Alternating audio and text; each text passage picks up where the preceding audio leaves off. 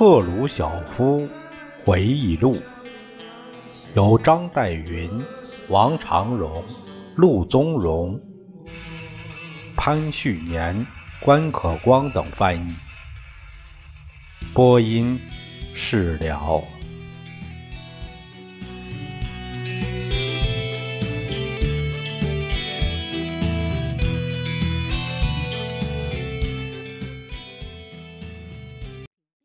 布尔加宁说他同意我的想法，于是我们就开始商量怎么个做法。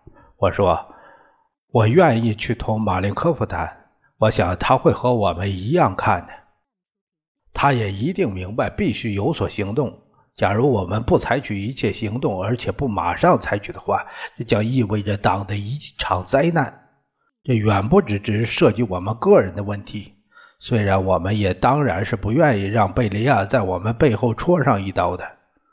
如果贝利亚放手干了，他可以把时钟拨回到一九三七年到一九三八年。他还可以干出更坏的事来。正如我已经提到过的，我早已开始怀疑贝利亚是不是一个真的共产党人。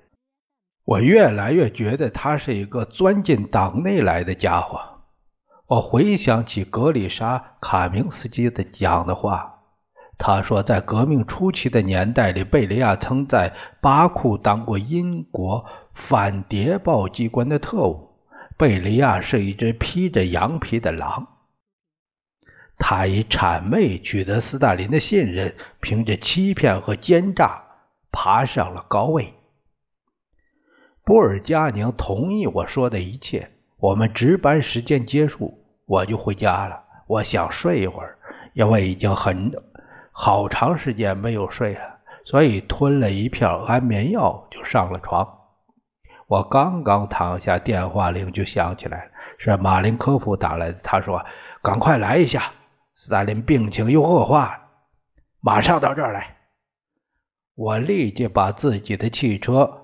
叫来就上了路，到了近郊别墅，我发现斯大林确实到了十分恶化的状态。其他一些人也来了，我们都能看出斯大林快要死了。医生们对我们说，斯大林行将死亡。我们目睹着他临终的痛苦。突然，他停止了呼吸，不知从什么地方弄来了一个彪形大汉，为他施行人工呼吸，为他按摩。以使他恢复呼吸。我必须承认，我为斯大林感到非常难过。这个人竟把他的身体又压又拉，简直就像把他撕裂似的。看着这个人在斯大林身上这样操作，使我感到痛苦。我说：“哎，住手吧！你没看到这个人已经死了吗？你想干什么？你不会使他活转来。”他早已死了，于是我们就放弃了救活他的念头。真的，斯大林确实死了。斯大林刚咽气，贝利亚就马上跳上他的汽车开跑了。下面是第九章，第九章它的题目叫“继承”。第一小节说到搞垮贝利亚，呃，在这一小节，呃，这在这第一节里，搞垮贝利亚这个前言里边，编者按这样说：就赫鲁晓夫来说，这个密谋显然是在他、他的同事以及斯维特拉娜·阿里路耶娃站在斯大林临终的床边时就开始了。阿里路耶娃和赫鲁晓夫又一次对贝利亚所表现的异常态度有着一致的看法。斯大林弥留之际，贝利亚在招呼自己的汽车时所流露的得意笑容震撼了他们两人。事情明摆着，他是要赶快离开昆采沃，去掌握公安部队。从而使他自己处于尽可能最强大的地位。啊，也许可以提一下，在当时以及在事后，阿里路耶娃对赫鲁晓夫给予他的同情，曾一再特意表示感激。贝利亚决意要攫取最高权力是无可置疑的，马林科夫也同样有此野心。在一段时间内，马林科夫看来是斯大林的继承者，身为。部长会议主席和共产党的第一书记，而第二把手则是贝利亚。他们俩是暂时的同谋者，彼此都确信自己可以利用对方。可是赫鲁晓夫，他的野心也很大，他暂且屈服于马林科夫和贝利亚之间的联盟。但不到十天功夫，马林科夫就被迫让出了党的第一书记位子。只保留部长会议主席，而第一书记的这个位置在六个月之后就由赫鲁晓夫正式担任了。赫鲁晓夫在这里不太露骨地表示，在反对贝利亚的密谋中，他自己起了最主要的作用。无疑，这大体上是符合事实的。但是，是否完全像他所说的那么一回事儿？则可以商榷。除了赫鲁晓夫之外，其他一些人也察觉到贝利亚的野心，意识到权力集中在贝利亚手中所产生的危险性。在这些人中，除有主席团的某些成员外，最为重要的还包括几乎全部高级将领。这些将领对马林科夫也抱有恶感，他们讨厌马林科夫在。战时担任斯大林密探时的作风，有些元帅中间很多人曾和赫鲁晓夫一起工作过，而且同他相处的很好。在密谋伊始时参与的活动，可能比赫鲁晓夫在这里所说的要积极的多。这里还存在着比所谓计划在苏呼米建造别墅的这个异想天开的奇妙插曲更为重要的问题。而且密谋本身绝不仅仅限于简单的争取意志不坚定者的支持，必然更为艰险费力。赫鲁晓夫对逮捕拘留贝利亚的具体描述，和他不时向外国共产党问者提供的一些更为阴暗的说法有着很大的出入，但这类的叙述大概是可靠的。在 Robert。康奎斯特写的《苏联的权力和政策》一书中，再有对贝利亚及其若干下属审讯和判刑的官方公报。康奎斯特还提供了1945年到1960年间克里姆林宫内部搏斗的最全面、最系统的报道，而赫鲁晓夫在这时面对这方面实在谈的太少了。毕竟是赫鲁晓夫不光彩的这个一面所以说呢，阴谋，哎，那是真是不好意思说的，所以他就不讲那么多吧。下面是赫鲁晓夫回忆录的正文，他说：“斯大林去世了，他的去世在那时看来像是一个可怕的悲剧，可我担心更坏的事情还在后面。”我们对斯大林的去世各有自己的想法。我对他的去世感到非常难受。说老实话，我感到难受，主要的不是因为我同斯大林个人有感情，虽然我是同他有感情的。斯大林是老年人了，相当长一段时间来，他已是风中之烛，离死亡只是一步之差。毕竟死是免不了的，每个人都有其生和死，这是生活的现实。较之斯大林去世这件事本身，更要使我烦恼的是他遗留下来的主席团的那种组成情况，特别是贝利亚在为他自己安排的那种地位。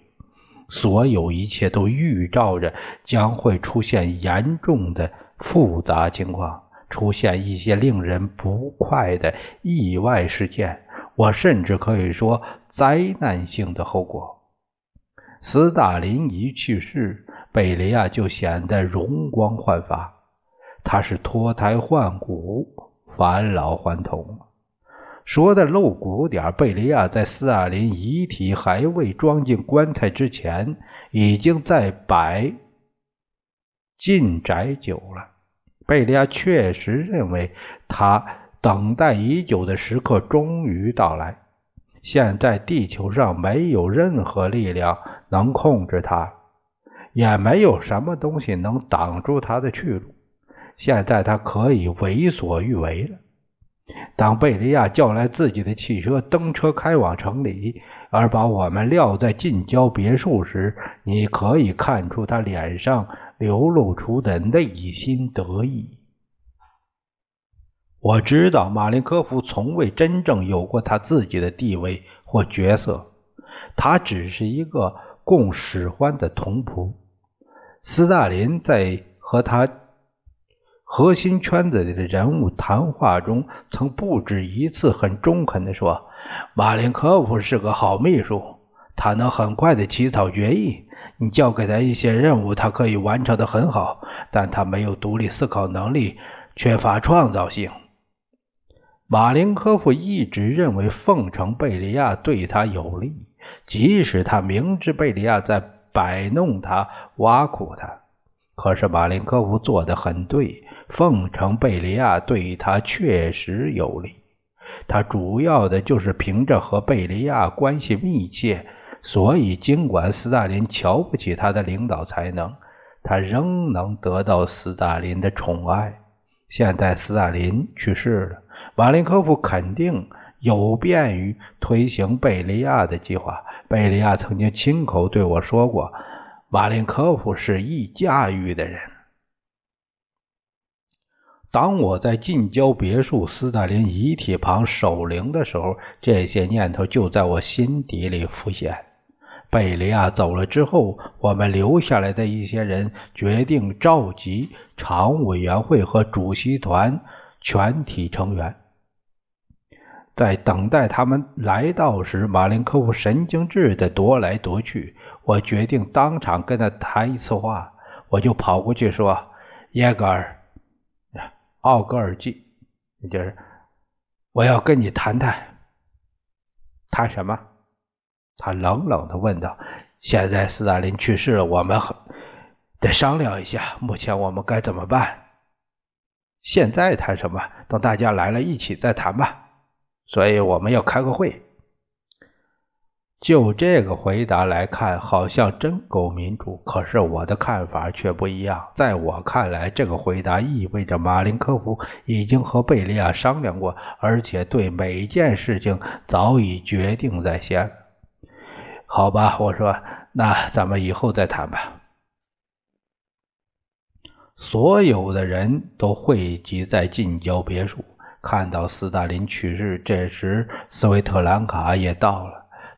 我跑上去迎接他，他非常激动，哭了起来。我也克制不住哭泣起来。我为斯大林的去世真正感到难过而流泪。我不完全是哭斯大林，我是深深担忧党的前途、国家的前途。我已经意识到贝利亚要指手画脚地支配其周围的每一个人了，而这可能就是走向一切完蛋的开端。我早就看出贝利亚不是一个共产党员，我认为他是一个阴险的、不择手段的投机分子。从意识形态来讲，我认为他并没有共产党员的立场，他是一个屠夫，一个凶手。会议开始后，就着手分配我们的新职务。贝利亚立即提议马林科夫当部长会议主席，马林科夫接着就提议贝利亚当部长会议第一副主席。马林科夫还提议把国家安全部和内务部合并为一个内务部，由贝利亚任部长。从表面上来看，贝利亚担任内务部长位子还算是屈就的。下面有个解释，并非不太屈就。赫鲁晓夫早先说过，这件事正是他所担心的。贝利亚还被单选部长会议第一副主席，也就是第一副总理。我不作声，我怕布尔加宁会反对这种不正当的做法，但是布尔加宁也不作声。我看得出其他一些人抱着怎样的态度。假如布尔加宁和我反对贝利亚和马林科夫主持会议的方式，那我们就要被指责为好争吵、不遵守秩序、尸骨未寒就在党内挑起争端。我可以看出事态正在向我所担忧的方向发展。莫洛托夫和卡冈诺维奇被提名担任部长会议第一副主席，同贝利亚一样。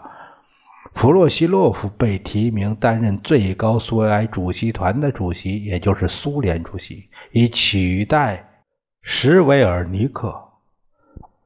这个下面有个注解，叫尼米什维尔尼克是斯大林信徒中资格很老的一个，他大半生担任着苏联工会的头头，最高苏维埃主席团主席，或称。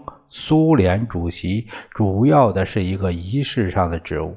布尔加宁也与贝利亚、卡冈诺维奇、莫洛托夫一起被任命为部长会议第一副主席。赫鲁晓夫没有得到部长的位置，他的力量是在于他既是党中央主席团成员，又是党中央书记处成员。赫鲁晓夫接着回忆说。贝利亚在谈到施韦尔尼克时，用词极不礼貌，说施韦尔尼克在国内没有声望，因此不适宜担重要的领导职务。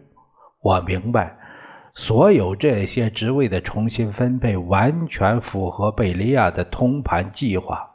举个例子来说，把弗洛西洛夫推上最高苏维埃主席团主席的位置，是贝利亚打算使弗洛西洛夫成为他在。着手下一次屠杀时可以依靠的一个人。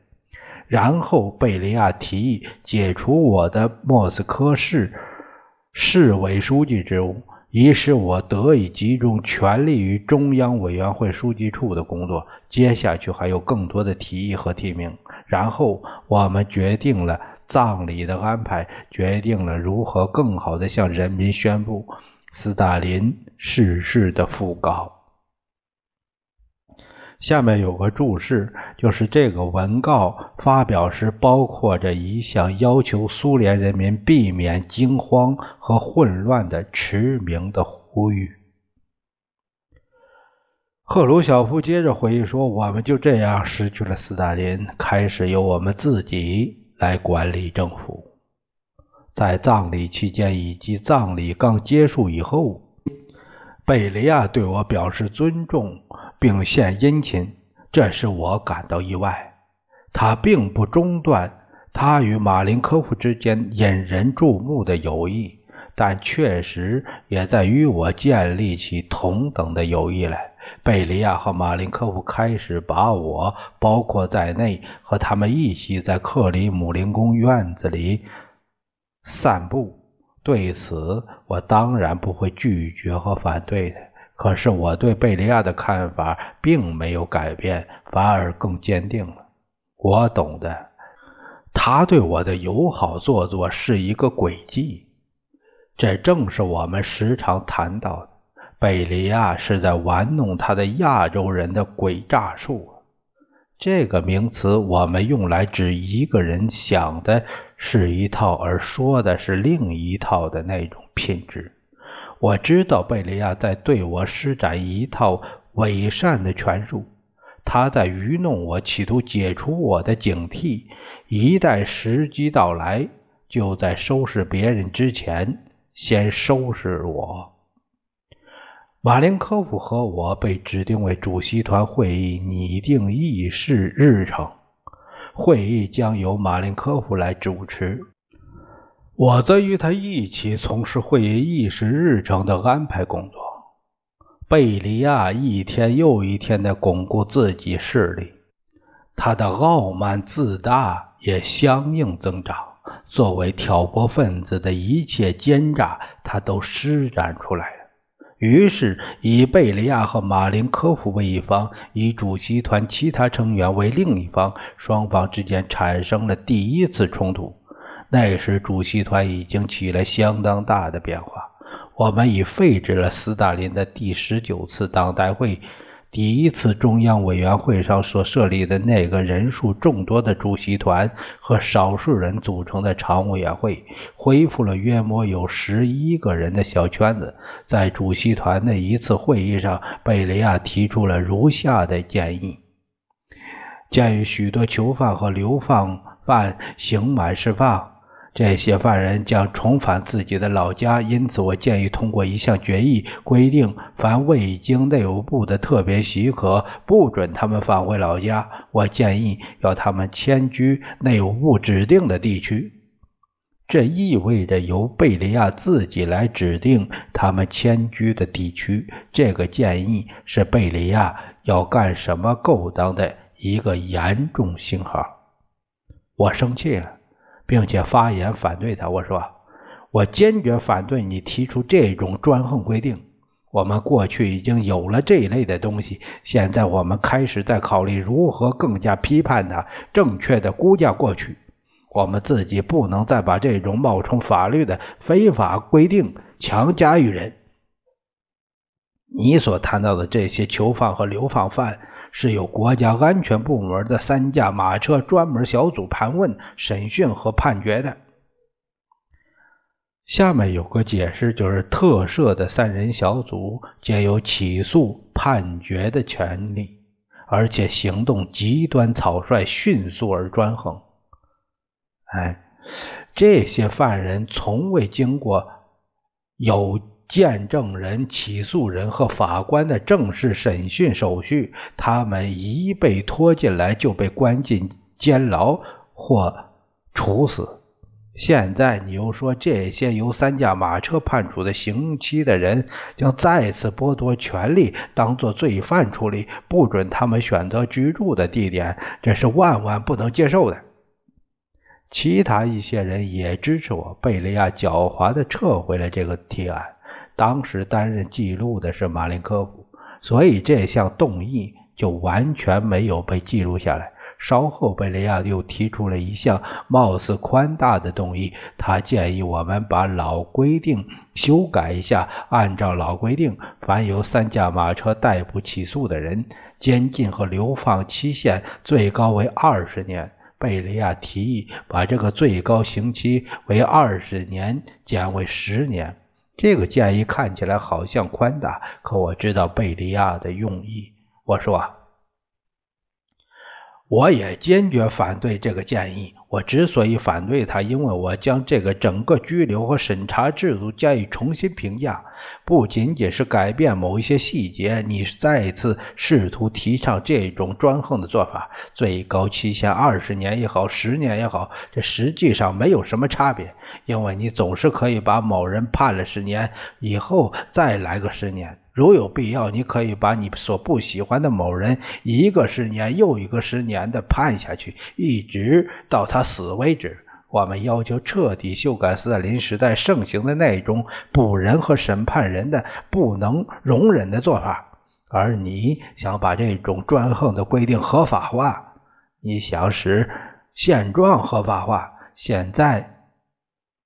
正把有关的文件收集起来，以便说明你所建议的那一套做法和以往怎样专横非法的应用的，从而使党遭受何等严重的损害。贝利亚再次撤回了他的动议。我已两度做了反对他的有力发言。我确信无疑，他已完全了解我的立场。并正在盘算他下一步的行动计划。贝利亚是绝不甘心有人阻挠他的。这个恶棍下一步行动将是什么呢？事情的经过是这样的：一天，我们啊，贝利亚、马林科夫和我一起在某地散步。贝利亚出了下面一段主意。俗话说：“我们都跳不出上帝的手心儿。”我们也不再年轻了，我们之中每个人都可能发生意外，弃家尝试，所以，所以我们要为自己晚年和自己的家属做些打算。因此，我想建议政府建造一些别墅，然后把这些别墅移交给国家的领导人，供他们个人使用。贝利亚这种建议是很典型的，他有这种非共产党员的思想，早在我意料之中。这和他行事之道完全合拍。我断定，这个建造别墅的主意系属于某种挑拨陷害。但是我不说什么，我光是听。接着他又说：“我建议把别墅造在苏呼米。苏呼米在黑海海滨，呃，不是在莫斯科郊区，也不是在苏霍米郊区，而是在苏霍米正中心。我们可以把市中心的原有建筑拆除，把它变成，嗯，有桃园的花园。”他接着又把苏霍米吹得天花乱坠，还谈到那里的桃子和葡萄。他已拟定了通盘的计划，要用那些人需要些什么物资，设想的好雄伟和豪华。他又说，这项计划将由内务部兼职执行。首先，啊我们给你叶格尔，叶格尔就是马林科夫造一幢，然后。给你尼基塔造一幢，然后再为沃尔托夫、嗯，弗洛西洛夫以及其他一些人造。我自始始终就听着他讲，不跟他争论。在他整个谈话过程中，我只是，嗯，是啊，是啊，呃，我们要这些考虑，好像我在同意他。谈天结束后，重新坐上汽车，贝利亚、马林科夫和我一起向自己乡下别墅驰去。我们三个同乘一部车，一直开到鲁波列夫公路的三岔路口才分手。马林科夫和我应向左转，贝利亚应一直走，所以马林科夫和我就下了车，乘上了另一辆车。一等到我们只有单独两个人时，我就对马林科夫说：“哎，你对贝利亚这个主意是怎么想的？这是个极其无耻的挑拨陷害。你为什么这样想呢？我看出贝利亚是个挑拨分子，他想要建造这些别墅，只是为了挑拨而已。我们暂且不要反对，让他肆意去干，这样。”他就认为没人知道他的用意，于是贝利亚就着手把这个主意付诸实施。他下令为兴建别墅制定一套设计计划。这个规划设计完毕以后，他邀我们去把设计指给我们看。他提议马上就动工，由一个著名的建筑家打了一个有关这项工程的报告。呃，就是现在这位同志在负责建造原子能的工厂，那时贝利亚把他当作亲亲信，他为贝利亚工作，为贝利亚之命是从。在这次我们见面的会上，贝利亚说，他们为马林科夫这幢别墅的坐落曾做了精心的挑选，以便马林科夫可以从别墅的窗口望到黑海，能够看牢。土耳其人，贝利亚开玩笑地说：“耶格尔，你能够看到土耳其了，真美呀！你看这座别墅，叫多么称心呐！”